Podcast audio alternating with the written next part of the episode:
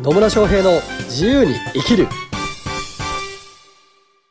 始まりました始まりましたイエーイ野村翔平ですマリリンです。今日も野村とマリリンがね、はいもう軽快にリズミカルに楽しくはい。そして役に立つそんないいことを言う日がやってまいりましたやってまいりました。や ってまいりま したねやってなんまいでりましたなんでそんなちょっといい声で喋ったのいや、ちょっと、ちょっと野村さんの真似をしてみ ました。でもそうですか私の真似をしたんですねはい、そうです よ。なんか私がまるで声を作ってるみたいに言うのやめてもらっていいですかああ、面白い。ね、はいこんな月曜日がやってきたそんなね。月曜日ですよ、はいねいかがお過ごしでしょうかというところですよはい。まあ、月曜日に聞いてる人もいればそうじゃない日に聞いてる人もいると思いますが、うんまあね月曜日の朝といえば野村とマリリンの声が聞ける日っていうところでね、そうね。うん、1み週ん間なの中大好きでお一週間の中で一番いいタイミングかもしれないというね、はいそんな時間がやってまいりましたやってまいりましたね。 というわけで今日のテーマは今日のテーマはですね、はい何かと言いますと、おあの、この前は売れ物がありませんからね、商品を何か売ってみましょうって話になったじゃないですか。なってるんじゃないですか なったじゃないですか。はいなりましたねはい。今回は、まあ、し自分で、まずは商品を作ってみたいと。はいはいはで、自分で、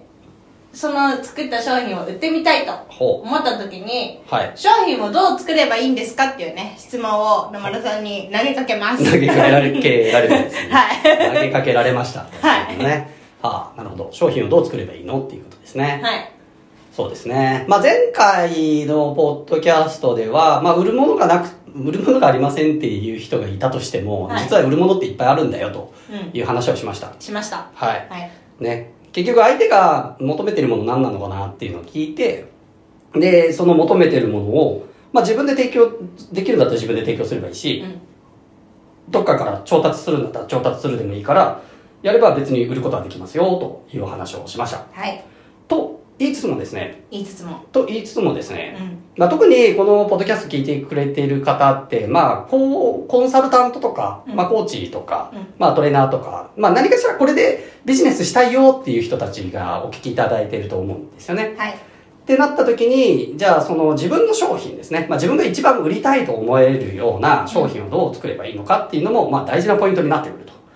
いうところでございます。ございます。ございますよ。 はい。本当ですよ。もうね、コンサルと、まあ、コンサルタントとかね、コーチやってる方、たくさんサポートさせていただきましたが、はい。本当ね、売れてない人はね、商品がない。ないっていうかちゃんとした商品ができてないっていうケースがほとんどです。そうですね。はい。で、しっかりと商品を作りさえすれば、けもうその瞬間から売れてくっていう人は結構多いです。うん。実際私のクライアントさんの中でもまあまああの大きな成果出している方だともうねえその商品6ヶ月間200万のコンサルティング商品作ったらうん。翌週売ってきましたからね200万素晴 らしい。天才かまあねあの人はちょっと天才かもしれないけど なんですけど本当に商品ができてるかできてないかによって全く変わってきますうで、まあ、商品っていうとすごく幅が広いわけですよ。まあ、物作るとかも商品だし、はいシステム作るとかも商品だし、まあ、いわゆるサービスも全部商品って言えるんですけど、ん。うんまあ、このポッドキャストでいくと、どっちかというとコンサルとかね、えーコーチングとかね、あの、修行とか、まあ、トレーナーとかっていう、どっちかというと自分のノウハウとかスキルを活かしてビジネスしたいっていう方が中心なので、そういう、まあ、いわゆるコンサルティング型のビジネスうんの商品の作り方っていうところに絞ってお話ししようかなとは思うんですよね。はい。おお願いします。はい、おはい願いされ ます。で、結論から言うとですね、結論から言うと、は簡単なんですよ。い。はい。タターゲット層というか、クライアントが求めるものを作ればいいっていう。前と 一緒じゃないかい前と一緒 です。はい。はい。結局、こう、まあ、セールス、売るとか売る、買う、売買の契約が成り立つのって何かっていうと、相手が欲しいものがあって、こっちがその欲しいものを提供できるから買ってくれるわけじゃないですか。ね、相手がいらないっていうのに、ね、売るのは、それはちょっと、やばい。うん。やばい。やばい。押し売り。嫌われ る。どうしよう。下手すると犯罪じゃねえか な。っていうことになりかねないので、はいもうこれ大前提なんですよ。相手が求めるもの、うんうんと、を作る、商品を作るっていうのが大前提になってきます。うんなので、えっとですね、まあ、商品の作り方というかな、まあ、セールスの戦略っていうのでいくと、えっと、昔はですね、うん物を作れば売れてるっていう時代だったと言われてます。うん物がないから、うんうんうん新しいものを作れば売れる。うんだから、こう、うん自分たちの、その、技術だったりとかっていうのを高めて、で、なんか新商品作って売るみたいなのをしてれば売れてた時代があります。うんが、まあ、物も溢れてるし、サービスも溢れてる時代になったわけですね、今。いっぱいあるじゃないですか、何でも。ありますねで、そういう時に大事になってくるのは、じゃあそのターゲット層たちが求めてるものを作る。で、要は自分たちが作りたいものを作って売るではなくて、相手が求めてるもの、おターゲット層が求めてるものを作るっていう発想が大事になってきます。まあこれプロダクト、あの、自分たちが作りたいものを作るっていうのがプロダクトアウト。うんっていう考え方なのに対して、まあ、マーケットインっていう考え方なんですけどね、うんマーケット市場が求めてるものから作るっていうのをマーケットインの考え方っていうふうに言うんですけど、まあ、これがもう基本的には大前提になってくると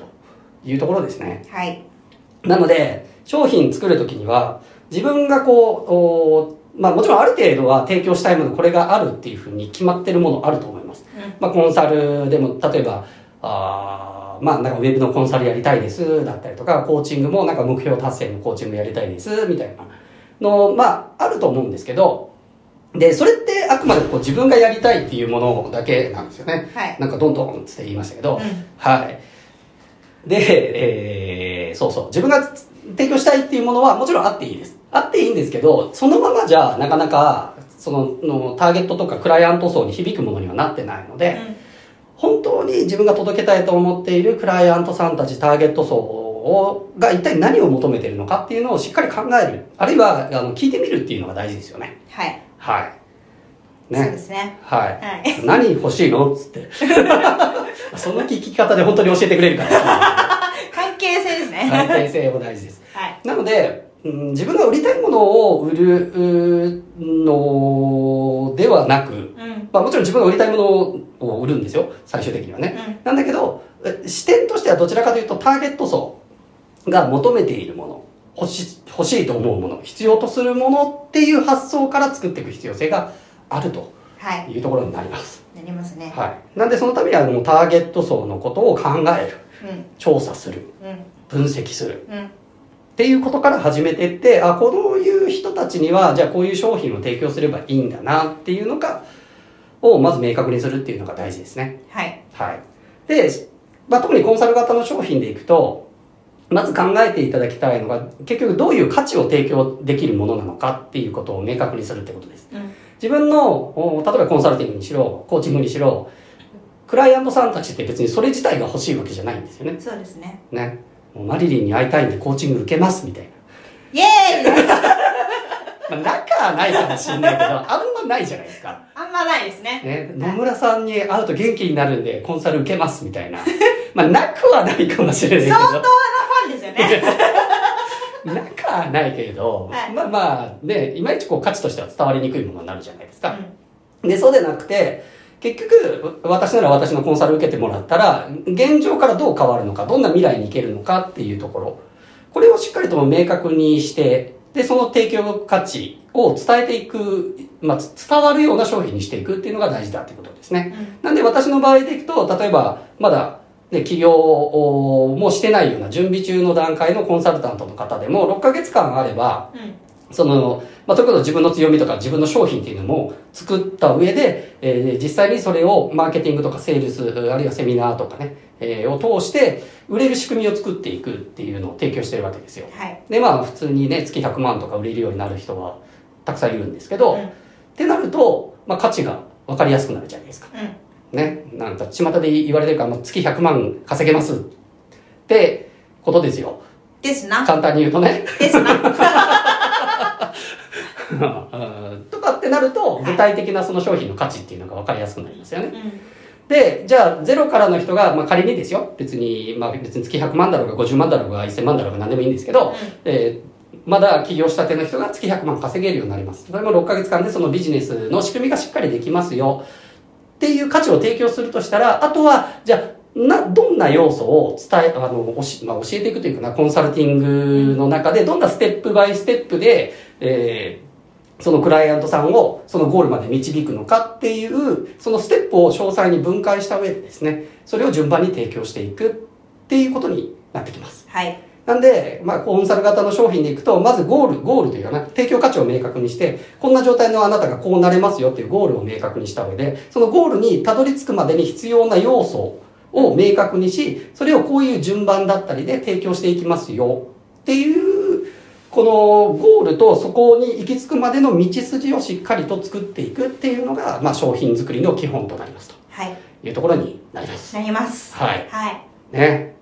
本当商品作りだけでもね、もうすんげえ話せるんです よ。